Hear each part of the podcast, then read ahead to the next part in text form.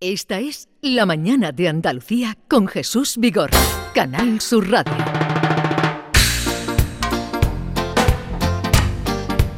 Hola Maite, buenos días. Hola, Jesús, buenos David Hidalgo, días. buenos días. Buenos días, Jesús. Eh, vamos a tratar de explicarles, enterarnos y explicarles qué es el insomnio fatal.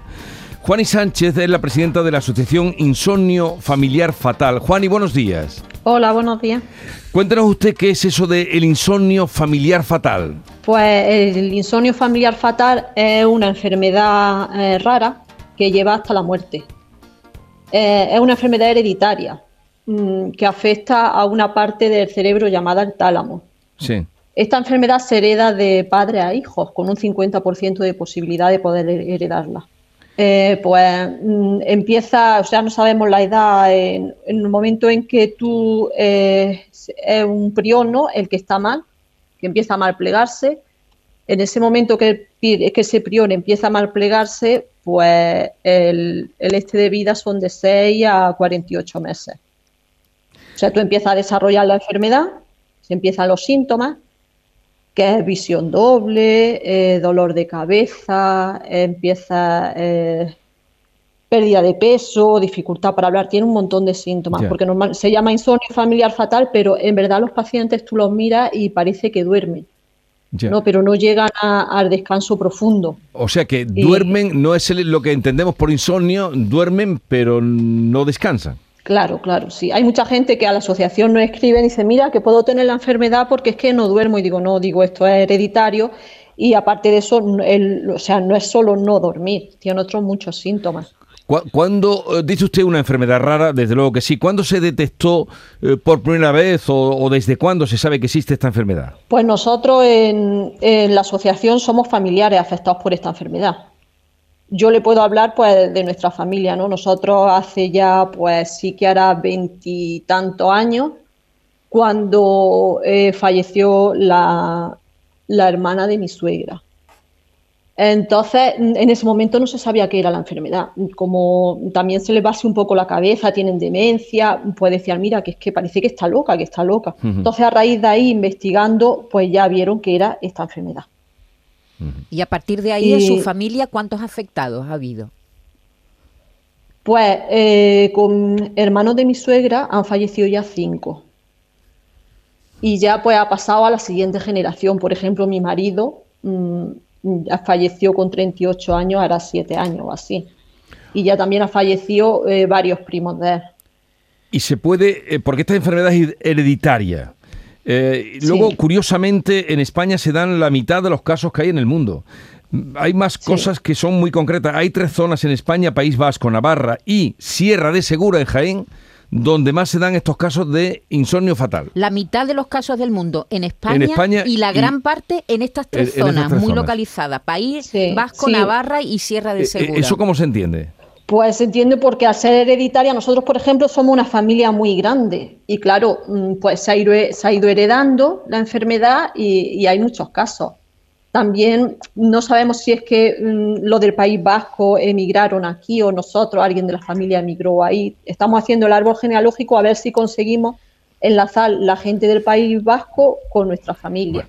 Pero todavía no tenemos nada cierto. Ya, curiosamente nos ha llamado la atención, estamos explicándoles esto y dándole voz a, a- a Juani, porque hay una, un grupo de jiennenses que van a recorrer hasta el próximo 3 de junio casi 1.300 kilómetros, que los que separa Puente de Génave de Santiago de Compostela, porque lo van a hacer con la idea de sensibilizar de la existencia de esta enfermedad. Y José Antonio Molina es vecino de Sierra de Segura. José Antonio, buenos días. Hola, muy buenos días. ¿Dónde se encuentra usted ahora? Pues hemos pasado hace, bueno, un ratico Cerro Muriano. Hemos salido de Córdoba esta mañana muy temprano, de noche, la ciudad preciosa, tranquila.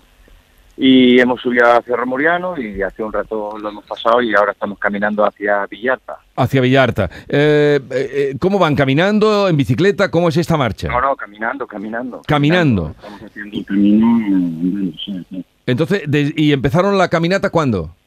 El día 25 de abril. El día 25 de abril. ¿Y cuántos Hoy van? es, hoy es la, la décima jornada. Sí, ¿Y cuántos van? Cuatro. Cuatro personas. Y, Sí, y- compañeros son los nombros Juanfer, Atilano y Jesús. Bueno, ¿y qué les ha llevado a ustedes a ponerse en marcha Caminata, que es eh, gran caminata, pues son 1.300 kilómetros? Y, y más de un mes de, de recorrido. ¿Qué les ha llevado a tomar este, eh, esta aventura?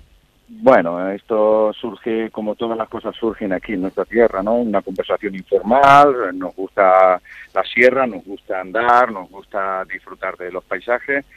Surge la idea, uno de, de los compañeros, Juanfer, trabaja en el hospital de alta resolución de la Sierra Segura, Sí. conocía evidentemente la, la- la- la enfermedad y bueno, pues surge la idea de hacer un camino a Santiago y hacerlo solidario y salir desde las propias puertas de- del hospital.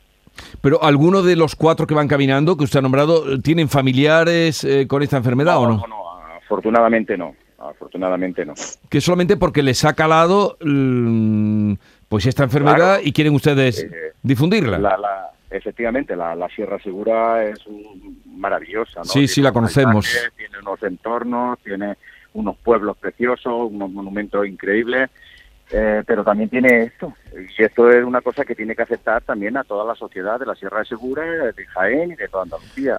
Y lo que queremos es eso, dar a conocer eh, que esta enfermedad, como es una cosa tan extraordinaria, eh, lo que lo que padecen estas personas y lo que sufren, pues también quisimos darle esa dimensión y hacer un- una cosa extraordinaria, ¿no? Porque habría que de nuestra propia tierra, salir hasta Santiago de Compostela y llevar en nuestras mochilas pues esa luz de esperanza de, mm, de- para muchas familias, llevar esa, esa, esa esperanza que, que les acerque a una solución de la enfermedad. Porque habría que explicar, Juani, que esta enfermedad, la IFF, no existe tratamiento curativo. Por tanto, hace falta recursos para la investigación, que es lo que también pretende estos, estos amigos con la, con la ruta, ¿no, Juani? Recaudar fondos. Sí, ¿no? sí, ahora mismo no hay, sí, ahora mismo no hay tratamiento ni cura, no hay nada. Están investigando, pero ahora mismo no hay nada. Nosotros nos dedicamos también en eso, en la asociación, a recaudar fondos eh, para investigación. Nosotros todo lo que recaudamos se lo pasamos a una fundación de enfermedades priónicas, que el presidente Joaquín Castilla, ¿no? llevan eh, 25 años investigando el tema de enfermedades priónicas. Sí. El- su laboratorio lo tienen en, en Bilbao. Y, y tenemos toda la Sí. confianza en él en que alguna vez nos diga, mira, pues aquí tenemos algo. Vale.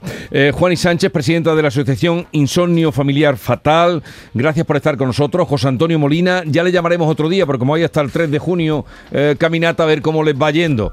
Eh, que tengan suerte en el camino. Muchísimas gracias y Adiós. a vuestra disposición. Eh, ya le llamaremos otro día.